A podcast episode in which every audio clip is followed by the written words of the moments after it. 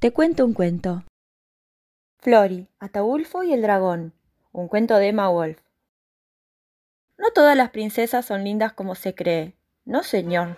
La princesa Floripéndula, por caso, tenía unos ojitos, uy, unas orejas y una bocucha que es bueno.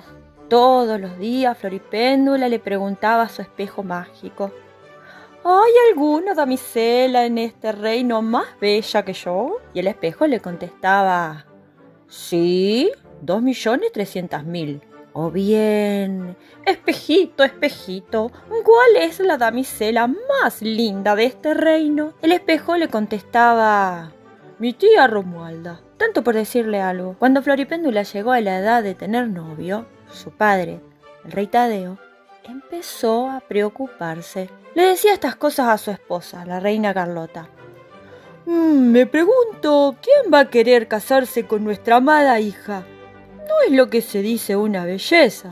La reina Carlota no atinaba a darle una respuesta. Floripéndula era una buena princesa, pero el tiempo pasaba y nadie se apresuraba a pedir su mano. El rey Tadeo consultó entonces al astrólogo de la corte, se acostumbraba en estos casos. El astrólogo se tomó un tiempo para meditar la cuestión. No todos los días se le presentaban problemas así. Y finalmente dio su opinión. Si quieren que Flori se case, van a tener que recurrir al viejo truco del dragón. El rey Tadeo y la reina Carlota escucharon lo que sigue. Hay que conseguir un dragón que cometa muchos estropicios en la comarca. Después, convocar a los más nobles caballeros de este reino y otros reinos para que luchen contra el dragón. El valiente que lo venza obtendrá como premio la mano de la princesa. ¿Qué tal? El rey Tadeo reconoció que el astrólogo había dado con una solución interesante.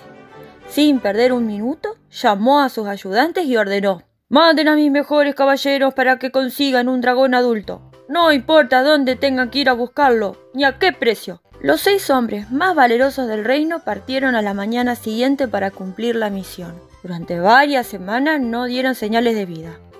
Los dragones no abundaban por aquellas zonas y tuvieron que viajar lejos. Con el correr de los días, cinco caballeros regresaron derrotados y sin dragón, que no conseguían, que eran muy pichones o muy caros o muy de segunda mano. Excusas, va.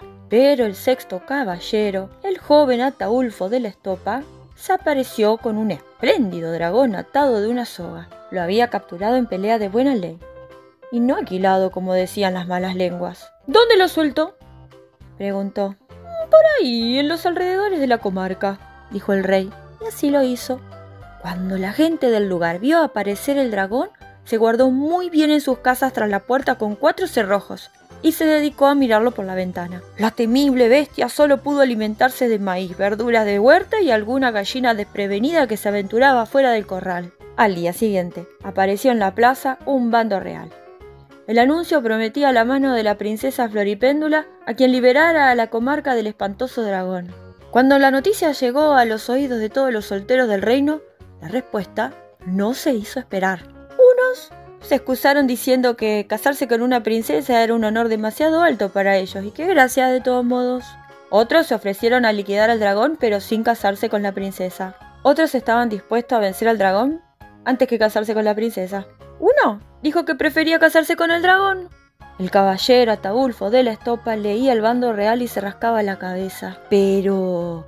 ¿Este no es el mismo dragón que me hicieron traer la semana pasada? Sin embargo, a Ataulfo eso no le importaba porque, sépanlo de una vez, estaba enamorado hasta el caracú de la princesa Floripéndula. Siempre le había parecido la más hermosa de todas las princesas de la tierra. La veía así porque la amaba. La amaba de verdad. Hasta entonces, Ataulfo no había hecho más que suspirar por ella como un fuelle. Ahora tenía la oportunidad de convertirla en su esposa. Lo mejor de todo es que Flori también amaba a Ataulfo. Y si no, ¿por qué dejaba caer pañuelos desde el balcón cada vez que él pasaba por abajo? Temerario como era Ataulfo de la Estopa, marchó contra el dragón. Era la segunda vez que se enfrentaban. El dragón le tenía un fastidio atroz.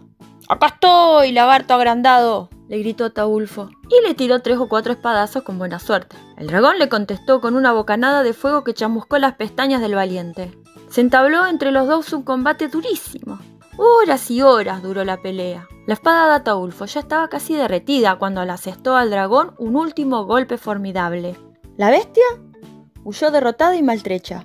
Se perdió en un bosquecillo. No se sabe si sobrevivió. Nunca más volvieron a verlo. Ataulfo de la Estopa marchó triunfante hacia el palacio con un puñado de escamas de dragón en la mano. El rey lo recibió en la escalinata del palacio con toda su corte. Sonaron trompetas brillantes. La princesa Floripéndula ofreció su tímida mano al caballero.